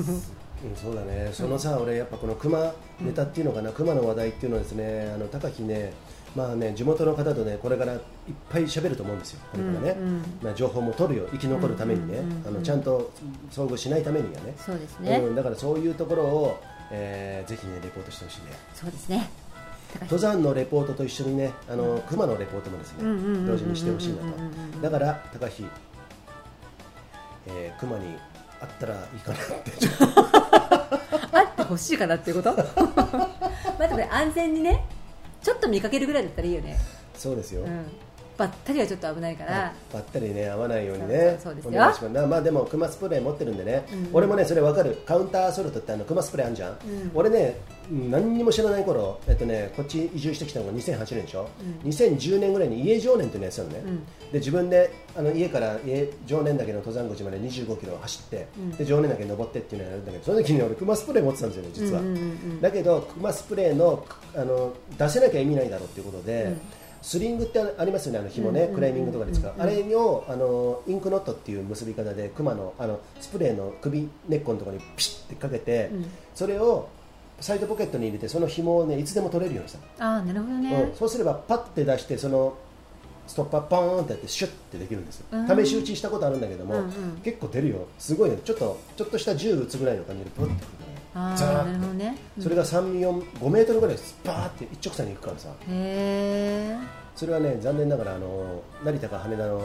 ところで没収されちゃったえんで募すけど集されてしまっ北たん海道行でくす時にねね北海道の時にね、うん、だからそういうのありますんで、いまあ、そこら辺とてもねあの興味深いというとかところありますんでね、うんうんうん持ってればお互い不幸はないかもしれないそうだねところだよねそうだねえーありますんでね、うんうんうんえーそういうところね北海道ならではのうんヒグマのねはいヒグマっつったらやっぱりさここで言うのはなんですけれども三ヶ別事件とかさ、うんそうだね食べられたね、うんあと福岡大学ワンダーワンゲルっていうワンダーワンゲルののねねうんああいうねもう悲劇ありますんでね、うんはいえーぜひともね気をつけていただいてですね、はいえーこの北海道の熊ネタ、えー、山岳ネタと合わせてですねはい高木ねまたね、はい迷惑メールをしていただきたいと思ってますんで待ねってるよはさあマッキー、いここでなんかリカバリーサンダルリグ、はいはい、国産ブランドのリグ、えー疲れた足に優しいですこれ今回あのプレゼント企画として、えー当選した方ぜひ履いて、えー感想よかったらこちらに投稿してくれたら嬉しいな、すねなんて思ったりしています、はい、なかなかねサイズがねあの皆さんね当たった方にちょっと合うとはねちょっとわからないんですけれども、そこら辺はねあのーまあご縁というかねそうですね、うんはいご縁ご縁で片付けちゃっていいのかな まあタイミングだねそうタですねイミングもありますしね、うんうんうんはい、今後ねどうなっていくかわかりませんけれども、このプレゼント企画ねはいまあそれはやっていきますんでね、はいそちらの方もお見逃しなくそしてじゃんじゃんじゃんじゃんそういう際はですね投稿くださいね投稿くれ、そうですねあの投稿いただけるとやっぱね、とても嬉しいですうん張りも出ますよはいはい。ということでね、はい、えーやってるんとですけれども、投稿2通目、はい、第2弾としてでトすミーさんでね、すね富タ永さんーミンさんがね、はい、来てますんでね、これ、マッキーにね、ちょっと紹介してもらいたいと思うんですけれども、富永さんトミーねはい、利尻島で聞いていますまずはお礼リカリグリカバリーサンダルありがとうございましたはい、今日利尻島にて3時に着いて荷物を部屋に入れたらナルゲンボルトナルゲンボトルね、うんうんナルゲンボトルをトレランザックに入れ坂道を3キロ上りうん、甘露泉水ってはい、読むのかしら甘露甘露泉水という名水百選の湧き水を汲みに行ってきました、無論その場でも美味しく飲みました帰ってくるとペンションオーナーの渡辺さんと会って歓談1年ぶりでした2017年から7回目の利尻島とても懐かしく落ち着きます友達と登山の調整や釣りの日程などを打ち合わせ暖かくてほっとするそんなわけで7泊8日の利尻島を存分に楽しみますファスラってますというですね投稿をいただきましたいいですねこういうさ旅の話題、いいですよね旅先からね嬉しいですね旅先から投ね稿していただいてうん7泊8日ということで、いえー、と今頃満喫してんじゃないですかそうですね利尻島といえばさ北海道のどっちかというと,、えー、とさっきのラウス高飛の言ってるラウスと知床と比べて西側日本海側ですよね、うんうんそっちの先端の方にある利尻島っていうのがあるんですよね、はい知るあの聞くところによると今度ジェットさんと行こうかなんていう話もねそうそう好きそでう、ねそうです好きで、うんうんまあねそんな企画もあるんですけれどもあそこでフェリーで渡ることもできできるんですけども、うん世界一高いフェリー代金ですねそう車を乗っけるとね、そうだからレンタカー向こうでは渡った先ではレンタカーを借りそうるそうそうそう、うんそういうことですね、ははいい、利尻富士っていうその単独峰なのかな、そういうのが立ってるらしいんでね、はいい、つかそこで PC ショットやりたいですねやってみるとか見ないとか隣のおばさん女だよもう猫は西向きおは東トラさんねはいはいお尻の周りは分かったよはいはい、厚みの在住、野市です。発想は自由だ。さというあことでトミーさんいいね利尻、えっ、と利尻といえば何ですかはい連想利尻なんか昆布ってイメージ俺もうそれしかないよね利尻、えっ、とあともう一個反対から読んでも利尻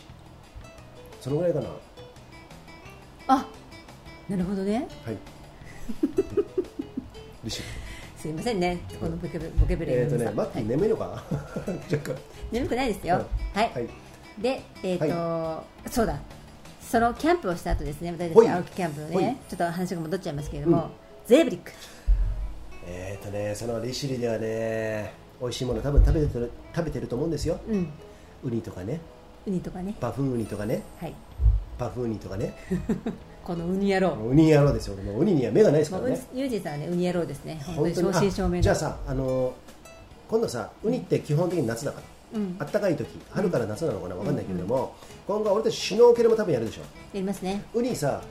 禁漁地区じゃない限りはですね、ウニ積極的に取ろうかと思ってますあ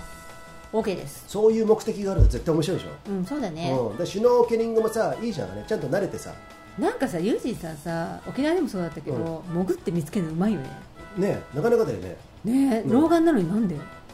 あ老眼だから老眼だからあ海の中だと老眼ないんでね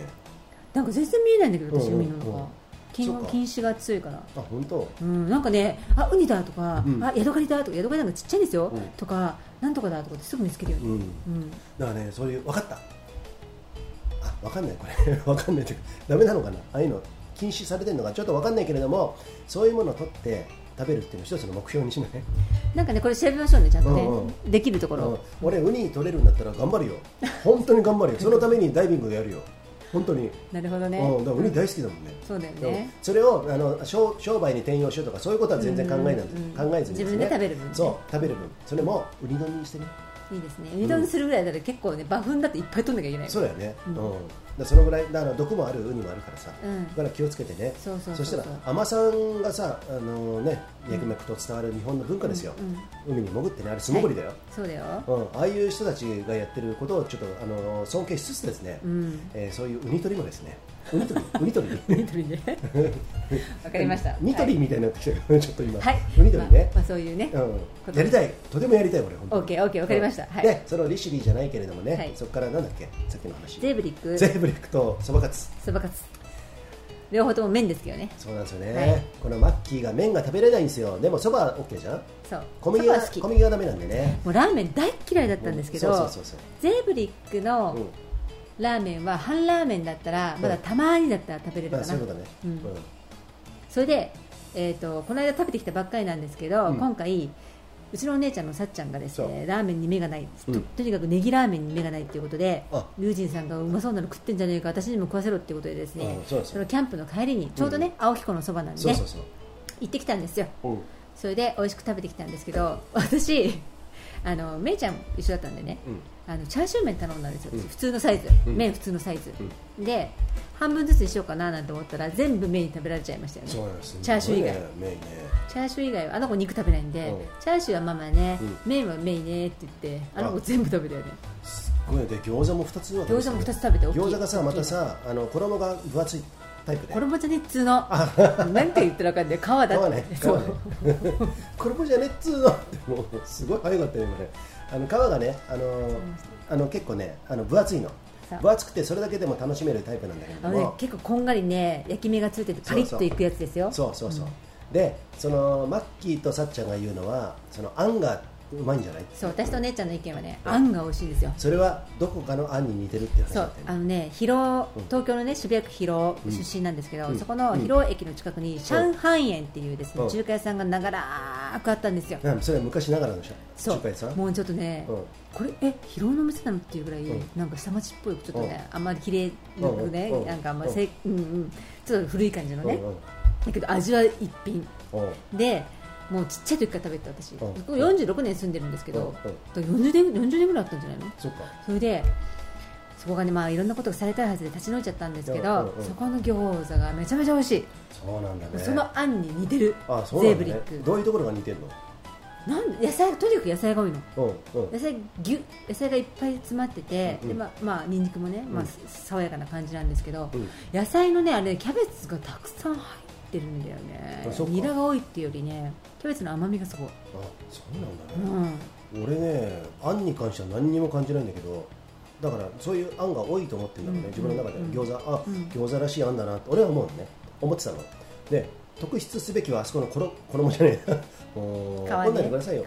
ね皮の分厚さそれがね、なんかねあ餃子だけ食べても今日ビールと餃子で終わっちゃおうみたいないやあれね本当に餃子定食だけ食べる人がいるけどさそうだよねわかるよねうんいる美味しいもうんんだからそんなあのなんだろうなそういう印象だったのうんうんうんうんだから、マッキーのこのグルメのねマッキーとさっちゃんが、うんあんが美味しいっていうのはねここ特筆すべきですよそうあの肉餃子肉がさ肉汁がさぶわーって出るさ油が、はい、はいああいうのってうん、 12個でいいよねあそういうことなんだでちっちゃくていいでねもたれるしあんまり好きじゃないんですよ私、うんうんあの小籠包のさ、うん中華でさ美味しいあのスープがっていうのとまた違うじゃん餃子のあ違うねなんか違うさ、ね店に売ってもさわざと脂身を添加して、うん焼くなるほど焼ジューいてシさーにしようとしてそう、うんうんだからね不自然なんですよあのジューシーさがあそこまで俺ごめん餃子と成長してないです 餃子と私もそんなにないけど、まあ、栃木栃木に住んだ時は結構食べ歩きましそたうけなんどですねよそれね今言おうとしたの、うんこの人ねトライアスリート、えートライアスの選手時代をねあの思いっきりやってた時は栃木栃木でずっと合宿してたんでねそう向こうといえば今市だっけあっち違のう方違うあの日ままさしまあうんあ違う焼いた焼いた市焼いたに住んでて焼いたとこあの辺そうそうそう餃子がすごい有名じゃないですかそううんそこのまさしっていうところ大好きで食べてたんでうんもう多分ご存知のことはした方はね、あーってもう餃子しかメニューがないんですよ、うん水餃子か焼き餃子しかないもうご飯も何もない水しかないやと、うんさまあそんなところでですね餃子が大好きなマッキーなんですけどゼーブリックの餃子はうん美味しいです、ぜひ一度おはい試しください、そして、えー忘れちゃいけないのがネギラーメンねネギラーメンそう僕はねいつもネギラーメンあのーそれねこの前もアップしたんで見てくださいねサムネイルね2個前ぐらいかな、え2回か3回前のでネギラーメンのスープとかもね何系スープなのかなちょっとわかんないんで、まあ、醤油のね、あのーうんうんそんなに濃くない感じで麺は縮れ麺のね卵麺だと思うんですけどもそこもね別に特筆するっていうよりはうんとまあそんな感じですっきりいくんですけども、特あのースペシャルはそのネギねネギの多さとその胡椒そして分厚いチャーシューなんですねそういうところがねさてメイが帰ってきました今ラジオ収録してるからねメイそんなことなんでねゼーブリック青木湖の、えーほとりにありますんでねぜひお調べして、えー寄ってみてくださいね北アルプス下山後になんかどうでしょうか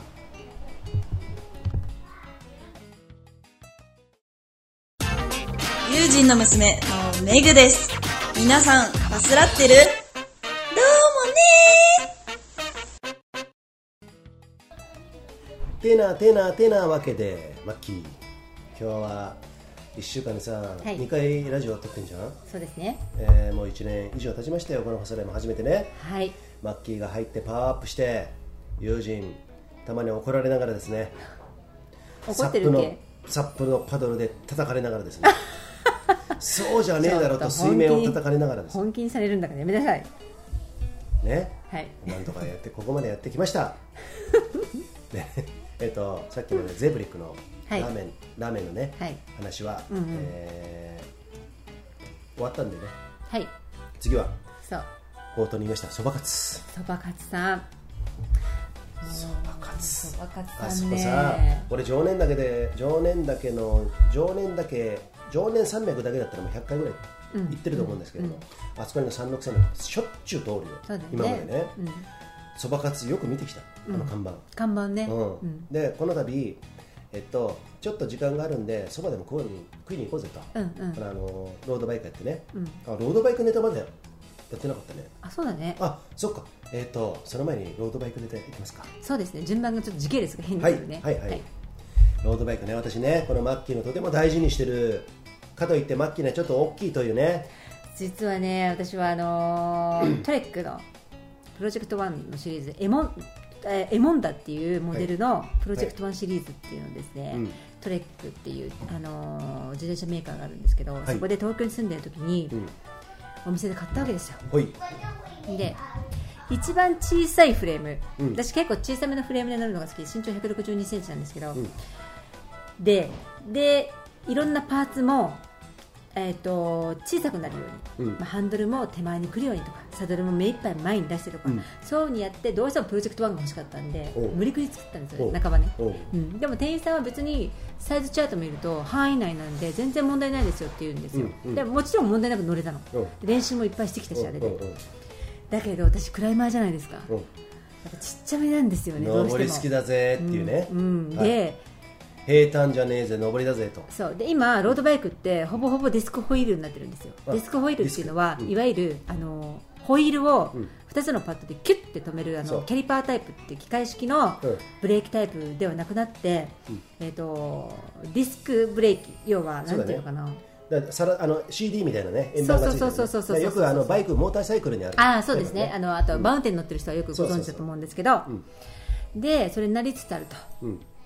でまあエモンダちゃんもね、エモンダちゃんって言っちゃいますか、うんすいませんね、はいはいもうねもうもも漏れずそういうタイプだったんですけど、でもエモンダは軽量タイプなんでパーツも全部軽量にして、ホイールも全部軽量タイプにすれば、うんヒルクライムでもいけますよってことで、うん私もそう思って作ったんだけうんど、うんでいかんせんちょっと大きくてちょっと重いそうなんだこれね、私ちょっとやっぱううるさい神経質だから、うんうんそれでやっぱりちょっとなーっていうんで新しく買い直しちゃったんですよそねうなんだねサーベロちゃんっていうのをねうんサーベロそうこイれはタまイタリアイタリアサーベロはフランスアメリカああれあそうなんだサブロアメリカあれちょっとカナダカナダカナダカナダカナダカナダへーそうカナダでえーっとそれは松本市のはい福井さんっていうね、はい松本市駅前駅の近くにある福井うんレうんンサイクルショップさんにうんうんありますね購入しました、はいはい48っていうのが私フレームサイズで一番ちっちゃいんですけど、うんうんサーベロの48っていうのはもう私の定番のサイズで、うんずっと好きなんでそのそメうーカなんーだが、あったんですよしかもキャリパータイプ機械式の、うんうん軽いんですよだからその昔のタイプのねブレーキ、えー見つけちゃったんですようんだから買っちゃいましたよね、うんうんうんそうなのであんなに一目惚れして、うん世界で1台しかないペインターさんにちゃんとフレームまでオリジナルで塗ってもらってペインターのサインまで入って私の名前まで入ってるんですけど、うん乗れずにいたんですよずっと、うんそれを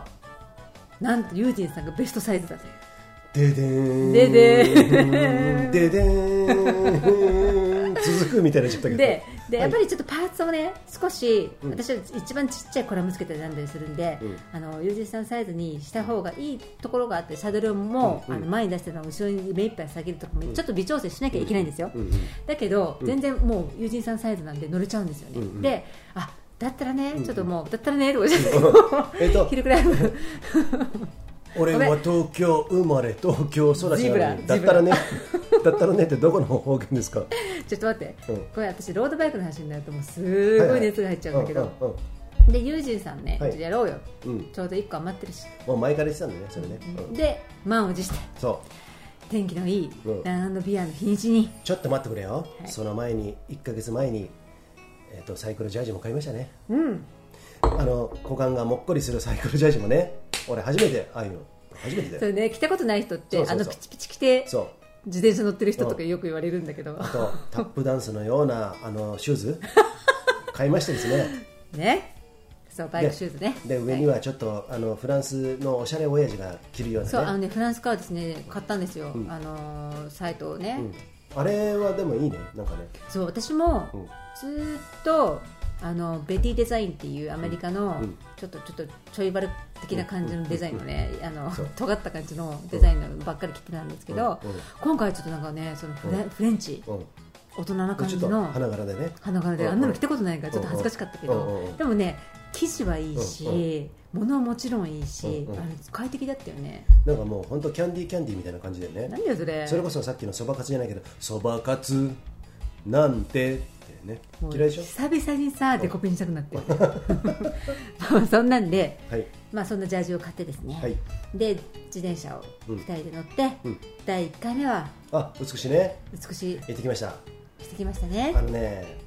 根本的にね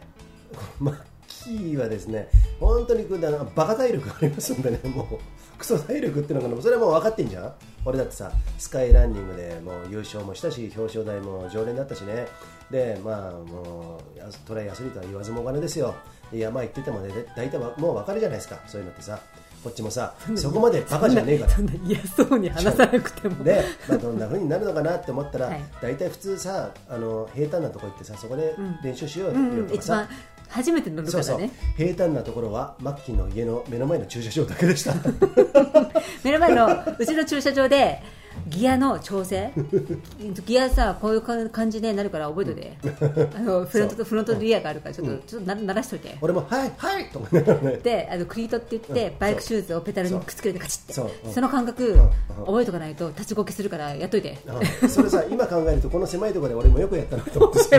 ねあれ結構さあの手かせ汗足かせならぬ足かせですよ足固定されるんですよその恐怖感ってねロードバイクやってない人はね多分分かんないと思うそよう初めて乗るときは、うねんうんびっくりするよ、うんあびっくりというか違和感があるよね、ううんんうんねまあそんな感じでギアも覚えて、えー向かった場所はね美し原の三次郎、はい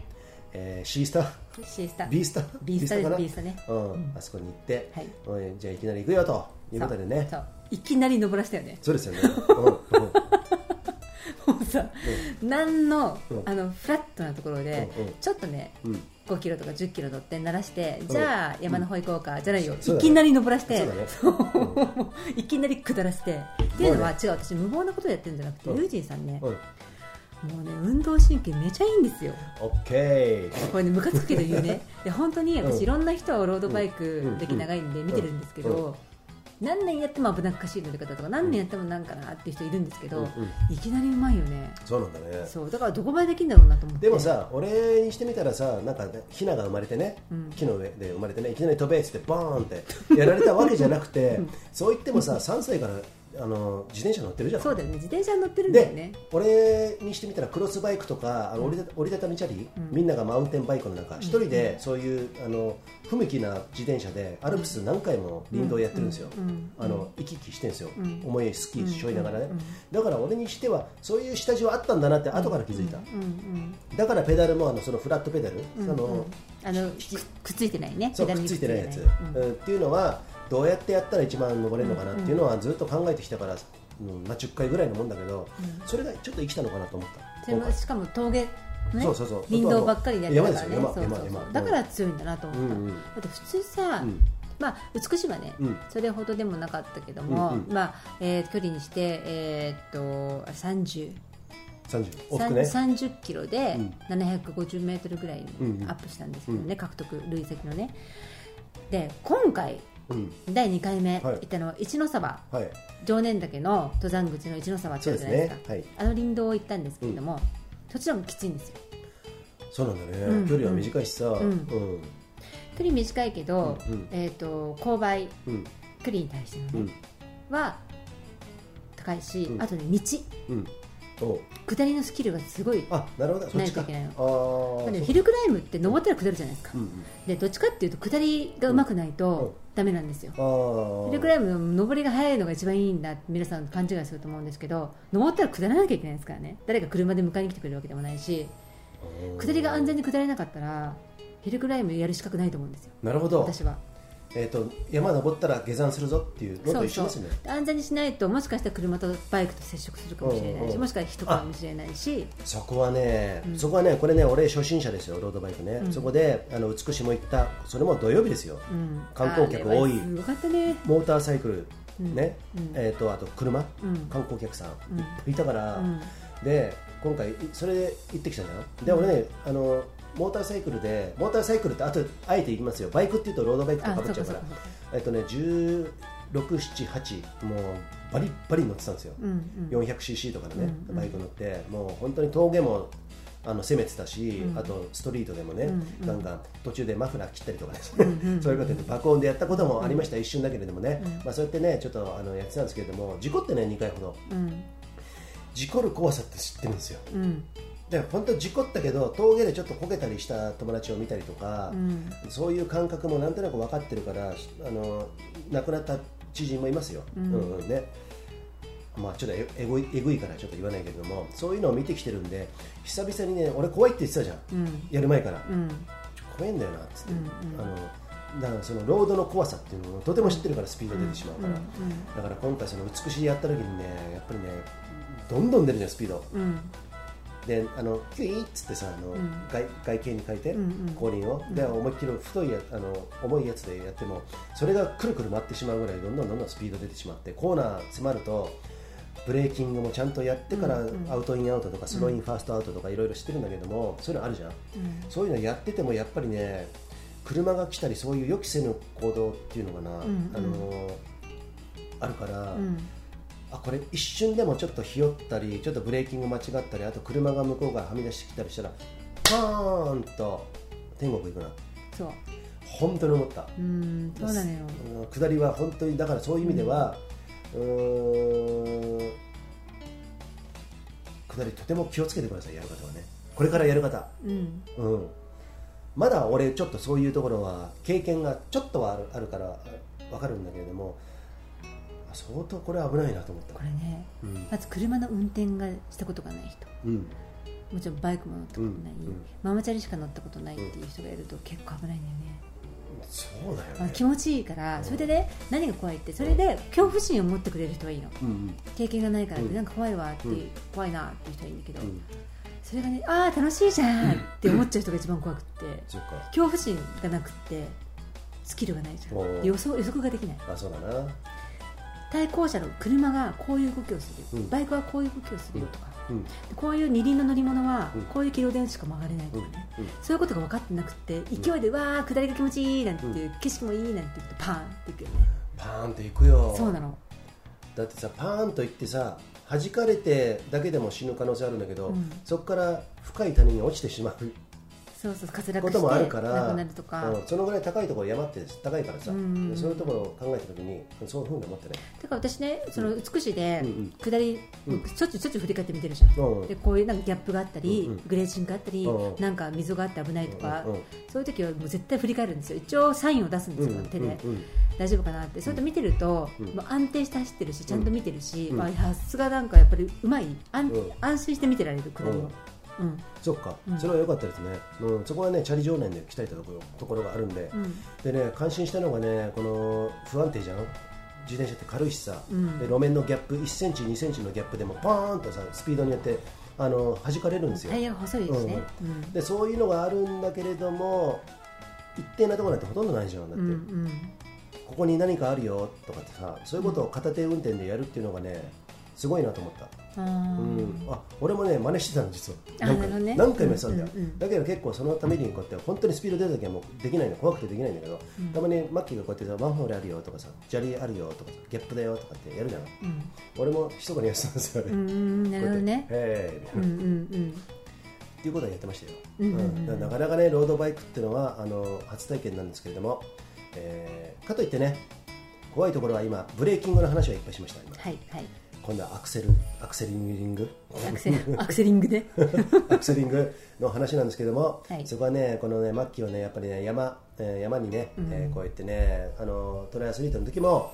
山継ぎで、ガンガ山ン継ぎです山も、はい日光のいろは坂も登ってきたし、いろんなところでね、富士山も登ってきたわ。はい富士山う登んりましたね,、はい、そういうところから今はね当時の、えー勢いは、えーちょっととは、ね、違う思考になったとしても、うんうんうんうんやっぱりそこら辺知ってるんでね友人フラットじゃダメだぜフラットイズバーリ ン山に行くぞ山にということでねいきなり山に行ってちょっとでも空いてるじゃん、そう言ってそもうさだねうんうん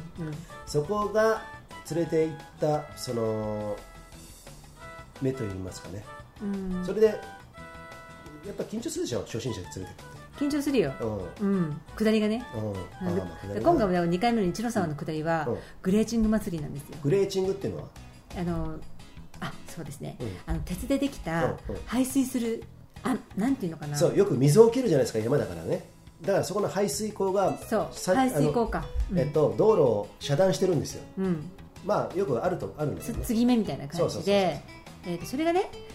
あのストレートの見通しがいいところであるのだったらまだうんいいじゃないですか、うんでカーブでねうん曲がっていった先にあんまり見えない四角になってるところでいきなり現れたりとか、うんうんでその時さ小雨が降ってたでしょうん雨うんが、うんだから濡れてるんですうよ、んそういうところで現れて変なトルクかけてねうんパーンで滑ってる落車するっていうのがうんカーブのところではあるのそういうところが、ね、34箇所ぐらいあったわけ、うんうんであと、まあ、普通に掘れてるところとかね、うんうんアスファルトが削れてるところとか、だからすごいすごい緊張して、うんものすごい減速していったよね、そっかもしかしたら細いから道も、うん対向車対向のバイク来るかもしれないああそうだねうん、だからら膨らむこともできないし、無理にねこう攻めて曲がることもできないからっていうんでその辺緊張したよね、ああそうだねうんうん確かにそうだねうん、あれバイク来てたらさこのスピードじゃ危ないなっていうのは何回かあったもんうんうんないから来てるけど、うんバイク来てるのを見通しのいいところで飛ばしてるっていうの分かったから、うんうんそういうところでそうじゃなくて自分がさ一人でさ遅れを取ってる時に思いっきりスピードを出した時にこれバイク来てる人アウトだなっていうのがあったうんうの、んうんうんうんだからやっぱりちゃんと減速したし、そううんそうそういうところね、うんうんで昔からモーターサイクル乗ってたって言ったじゃん、うん道路でマンホールの濡れたマンホールが滑るっていうのをよく知ってるからさあそれはねすんげえありがたかった、うんうんだからそこにはあの道路に対してあの垂直に立つようんううんにするとかさ、うんあるじゃん、そこだけはもうブレーキも何もかけないロックしないような感じでそうそうそうそうそうこだけはもう一瞬スキーもそうじゃん、うんそういうとこあるじゃん、うんうん、だからそういうところのが分かるからそれが多分ね年の功だと思うんですよ、うん年の功ならぬ経験、うん経験値だと思うんでいろんなやってきたことは無駄になってないなっていうこと、今回のロードバイクのねあの紙一重のそのグレッチングとかさ、うんそういうところには出るんだなと思ったらあれ知らない原理知らない人は多分ねステーンっていくよ、てか私ね、うん、まずまだ2回目の人も、うんあの一ノ沢は絶対行かせない、ああそっか行かせない晴れててもう、んで雨降ってたらなおさらうんうんでもなぜ行ったかっていうと、うんもうジュージーさんうん初め一回こうまず登っていくじゃん、うん登っていってちょっと降りてる時に、大丈夫か大丈夫かって見てたらさ、うんで撮影しながら見てるんですよ、うんうんだけどあ結構余裕そうで、うんその体幹がぶれないうんまずうん体幹がぶれない人って、うん上半身、うん特に腕ですね、うんギュッてハンドル持っちゃってる人はうん大体ね転んじゃうおう確率が高いおうおうおうっていうのはあの操作ができないからなるほどね自分の体とバイクが一体になってる人っていうのは、うんこれちょっとごめんなさいね難しいんですけど、うん一体になってる人っていうのは腕の力抜けるんですよ指指で1本ハンドルに添えるだけで登っていけるあのあそうハンドルは掴まなくていいんですよすげえわかるそれさ、うん今回もあーやったんだけど、うん、マッキーとか分かってる人は特にマウンテンバイクの人やるんじゃないのかなと思ったのが、一ノ沢とか俺チャリ常連でよくやってたじゃん、うんこの時にあのそのグレーチングっていうところ、うんうんうん鉄の溝、うんギャップがあるじゃんうんあれさスムーズに腕の力でさ体重かけてたら多分ね、あれ現実的におかしくなっちゃうんですよ、思いっきりかかるじゃんここうんうに、んうんタイヤにもおかしいしそのスムーズにもいかないだから腕の力をこうやって抜くじゃんマウンテンのやり方それそうマだよウンねテンバイクは、あの肘をものすごい外側に張って、うんあのーハンドルを持ってね、うん乗るんですよね、だからそれ、えっと根っこだったりさ石とかあるそうだのをそういうう腕の肘の、うんえっとなんていうのサスペンションみたいそなうだ感じで、ね肘もサスペンションみたいになってるっていうかね、うんうんうんうんうん下手すりゃちょっとちょっと持ち上げるぞみたいなそうのぐらいになるでしょ、うんけ結構その前体重が前に体幹がうん結構前に行く、うんマウンテンバイクって、うんあのーそういう乗り物なんですわかるわなんかねこういう感じそうそうそうそうそうバーンとあの、うんうんだからスムーズにいくっていうそう多分ねそれはねスカイランニングとか、えーうんスピード登山にも通じると思うんですよ、うんだから100%かけないそっちに体重をだからちょっと抜きながらやるっていう感じ、うんうんうんそこはやっぱセンスなんじゃないですかセンスとあの経験と違うそう、うん、でロードバイクの場合はうん逆にね、こう体幹をね後ろに持ってくのうん下りの時に、うん後ろにうん後ろに持ってって、そうちょちょちょっと違うんだけあどそうかうんうん、でギャップがあるところは、上手い人は飛ぶうんうん飛んでパンクを防ぐうあのんギャップってさ、うん落車で怖いのもあるんだけど、うんパンクしちゃうんだよね、うん変な風にガチンって当たると、うんうんだからちょっと浮かせて飛ぶってこともできるんだけど、まあ、できない場合は、もうあの体重を、ね、後ろに乗せて、うん難しいなこれ言葉で言うの、うんなんとね衝撃を和らげるんあわかだるけわかどる、まあでもそういうことうんわかる俺たちさ昔からもう中学時代小学校からかなママチャリに乗りながらさ、練り歩いてたわけですよキンチン キンコーンキンコーンってやりながらね二人乗りしながらね、悪ガキがね、その時にやっぱりさチャリに乗りながらさ溝とかあるとさ、うん上やって今度し後輪だけ曲げるんですよこうやって、うんうんうんね、上やって後輪だけそれ面倒くせえなっていうことで今度一緒にグワーンって上げたりすることをよくやってたんですよ、うんうんうんうんだからそれって多分生きてくるなと思うんですよねそう両方一気に行くじゃんママチャリの方が難しいと思うよフラットペダルだしあれうん乗ってる重いしああそっかそっかだって足くっついてるから浮かせるの楽だよねああバイクも軽いしなるほどね、うんあじゃあママチャリでできたよできたんなら、うんうんロードバイクでできるよねそうポーンってね二輪両方上げるんですよそういうことよくやってたから、そうそうそうそううんだから皆さんちっちゃい頃から自転車はねあのお子さんにもねあ自転車いいと思うそして自転多車分いいと思う安全にできるんであれば、うんそうそうそう、んんん覚えてね、はいうん、そういうことね勢いすみませんロードバイクはでいだから長くなってしまいました、申し訳ない皆さんえーここでねそばかつさん行く前にですね一回ジングルですねはい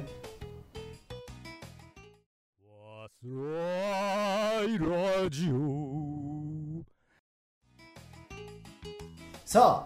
あ、はいえーなかなかねすいもうません毎回毎回さよくこれだけネタあったよねごめんなさいねうん皆さんねあのロードバイクに興味のない方はちょっともううは早回ししてくださいねねでここでそばかすさんそのそんなことをやってた私たちがそうですね下山して、うん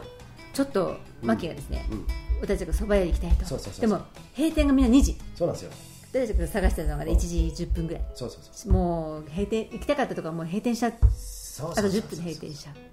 じゃああとどこがあるかなって探した時にそうこう行ったことないけど、はい高評価ってグーグルでなんていうか行ってみない、うんうんって言って行ったところがそばかすさんだったんですそうけなんど、ですよね常連さんでまずこうなんていうなのんかいいわゆるるいるような観光客向けじゃないの観光客向けじゃないなんかちょっと、あの地元の人がねそうそうつ集うような、うんそういうとこだったんですけど、まあ普通にダダダッと入って、うんうんまあ天ぷらとそばとそう、なんとかとうん頼んで、うん、そしたらさちょっと僕はねビールを頼んでねそう野菜天ぷらそうそうそう500円の野菜天ぷらそうユージーさんの、ね、野菜天ぷら8種類ぐらい入っててさあのボリュームでそうさですサムネイルに載せてるんですけど、500円ですよ500円で一方マッキーはねえっ、とて天ざるね天盛りあ天盛りかそう盛りそば1枚とそう、えー天ぷらね、うんあのさっきの野菜天ぷらにとちょっと内容がちょっと違うんだけどあとエビもついてねエビがついて、それであれいくらだったかなだったな1100円とか200円とかそうそのぐらいだったね、うん多分そのぐらいそうそうそうじそゃう、ん、うん、でねその天ぷらこの前も来たもんで食べましたけれども、はいそれとの違いと言いますかはい北門さんはあのね天ぷら屋さんの天ぷらってうんうん感じ、衣も薄くて、うん上品な感じでサクうんッてもううんパリッだけどとそばかつさんの天ぷらはですね、うんあのねネタネタって言えばいいのかなあれ、うんうん天ぷらのネタ、かぼちゃとかね、うん、がねナスと大かねきいの全て大きいのそうなんですよ食べろーって感じなんちでょすっよと大きくてもう腹いっぱい食えみたいな感じのお母さんがバーンって出すような感じのそうそうそう大きさでそうそれで衣もあのね家庭の天ぷらにしては薄いんだけど、うんちょっと結構ついてる感じそうそうそう結構多めについてる感じそう、うんでもねサクサクなのサクサクなんですよね、もうねカリッカリのサクサクなの、うんうんうん、で特に印象に残ってるネタは私ねえのきえのきねあのえのきがさ手のひらを広げたようにふわーってなってそすごいうカリカリに上がっててでね香ばしくてね美味しかったなそのねサクサクの音をね今日挟むかも挟まないかもだけれどもあそうそう撮ってるんですよそう音をね撮ってるんですようんうんうんそういうとこありますんでね、はいあの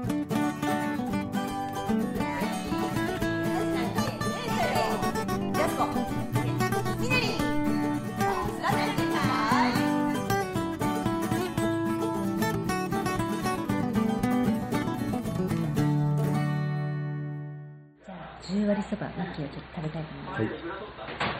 マッキーはですね、わさびだけで食べます。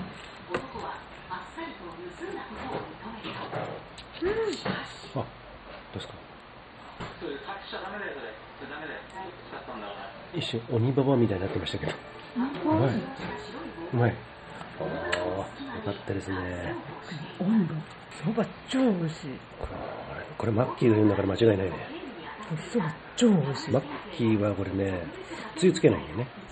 で、俺も追加で、ビール飲んでるんだけど、追加でちょっと盛りそばね、単品でオーダーしましたけども。これみんな来た方がいい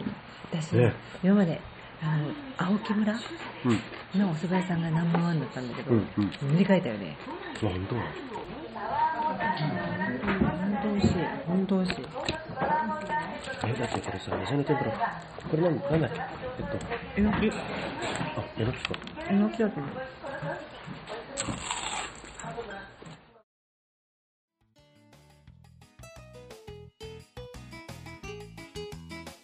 まあ、あのよかったね。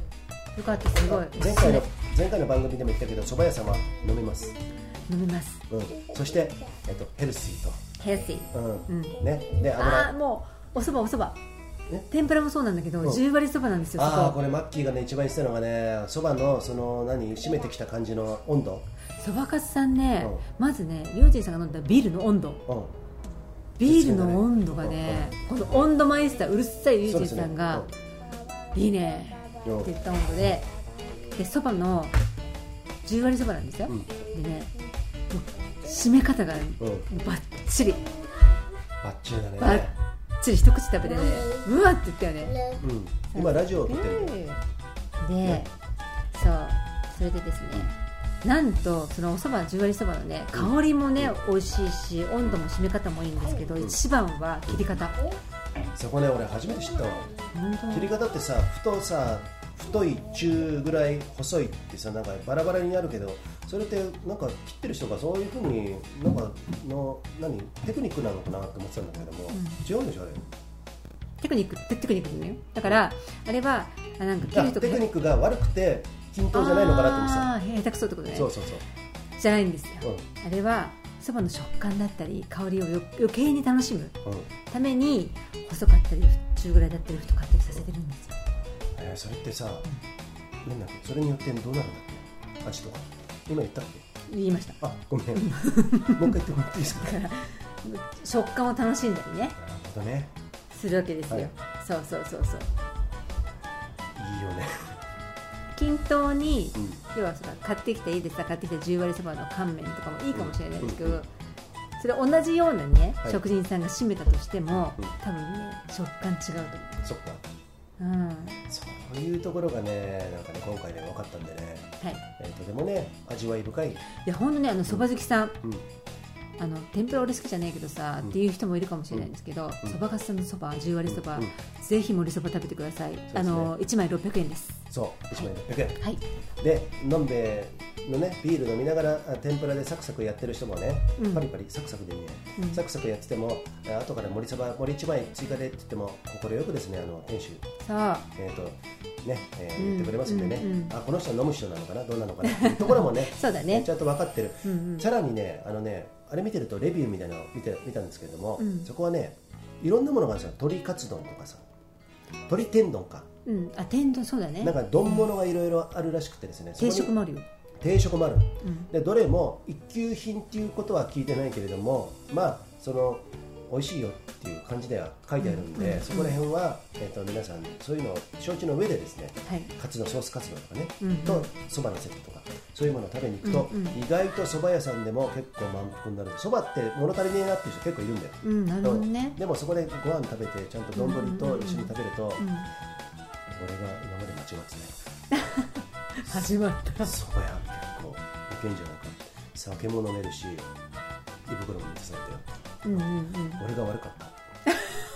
た やっぱ日本のそば屋さんすげえそうなるよねなるほどねでね、うんはいあのさ最初に、うんあサーブしてくださなんていうのかなえっと、はおおじさん、うんうんおじさまうんあの注文聞いたりさ、はいはいなんか作れるおじさまがいたんですけど、ん食べ終わる頃にはですね、そのおじさまどっかにいてなんか入れ入れ替わなっんてるかねあのちょっとお父様なのかなそのうんおじいおじいちゃんが、はいはいはマスクしたおじいちゃんが先代なんですかねあのう んカウンターに立ってらっしゃってそそうの笑顔がねそうだごねちそうさま美味しかったよなんうて言っんたらさ、うんうんすごいいい笑顔あであありがとうございますああああっていう感じじちゃんと喋ってたよほんと喋ってましたあの笑顔がとてもね本当にあの昔さあの、んオウムの事件あった時横山弁護士って言ったでしょなんか雰囲気は似てるよね、うんうんもう雰囲気はねいや痛いからやめてでーもっあての言って人あたの人あの人でも印象悪いからやめてちょっと例えに すそるの人とは真逆の印象なんですけれども、はいあのちょっと風景はちょっと似てるかなみたいなね、はいはいそういうとこあったんですけれども、そばかつさんね、あのー常年岳下山したら、一ノ沢からでも三俣下山してもど、両方からね、その中間にありますからね、うんまあ、どこに下山してもいいですけれども、えー大町の方に行ったら、あここ藩のゼーブリックね、はい別に俺たち、これ好きでやってますからね、今までいろんなとこ食べてんじゃん、そううん、そう本当にいろんなところで食べるんですけれども、こうやってあの紹介するっていうぐらいだから、私たちが好きなだけっていうだけの話で、そうです私たちが好きなだけ、そうそうそう私たちの好みでそうそうそうなんでちょっと、うんここのこの辺はねご了承いただきたいんですけど、いとにかくおすすめおすすめですねはいはい、ということでね、はいえー後半あーもう締めに入りましょうか。はい、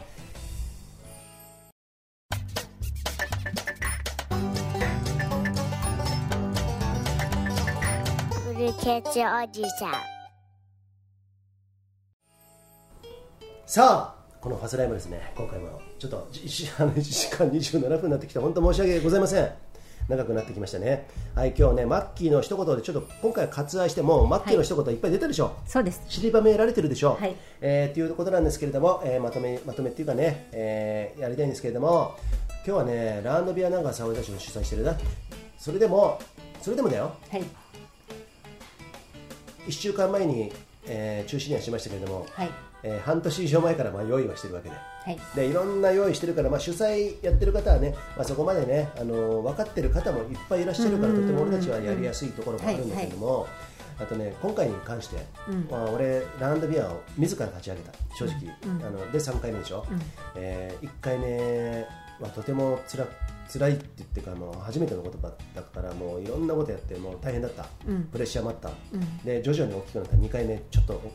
みんな来てくれたで3回目去年ダメになって、えー、3回目をもう一回今年やろうということで、ねまあ、実質4回目になるのかなそういう意味ではね、で4回目もダメになった、でこういうイベントってさあの金返せとかいろいろありますけれども意外と、まあ、うちはのうちの場合は本当にそこまでまだ大規模じゃないんでね、返金を100%、えーやってるところもあるし、あとねいろんなご協賛者とかコンテンツ考えたりとかいろんな人にご依頼したりとか出店の手配とか。ちょこちょこやってきたじゃん、マッキーも今年はやってくれましたよマッキーの大宮田中商店からもですね協賛金いただきましてですね、そういうところでこういうところ穴埋めしてもらってる部分あるんですけどもちょっとね慣れてきたところで言って言わせてもらうと、まあ、皆さんどう思うか分かんない俺ね100%の力出してないんですよ今回、うんううんんえっと、それは100%でやって、えー100%が全部保護になった場合中止になった場合っていうことも考えてるから正直言うとね70%ぐらいしか出してないですうんでそこでだってダメでも良くても結局自分次第じゃないですか、うんうんだからそれを受け止める自分だあのややってることは100%に近い90%出してるよ、やることは全部やってるから、その中で意識的なもの、うんこれ絶対やるぞもう情熱を全部100%注いでしまってなくなった時に誰のせいにすんだよとなるの自分で分かってるからその時に誰かのせいにはしたくないから絶対自分のせいにしかならないから自分で責任取るしかないから100%を出すことっていうのはもううーんある種の、まあ、ゲームだとしてこれが、ゲーム攻略法としてはねダメなんですよ、自分で沈没してしまうから、だから70%の力でやってきたから、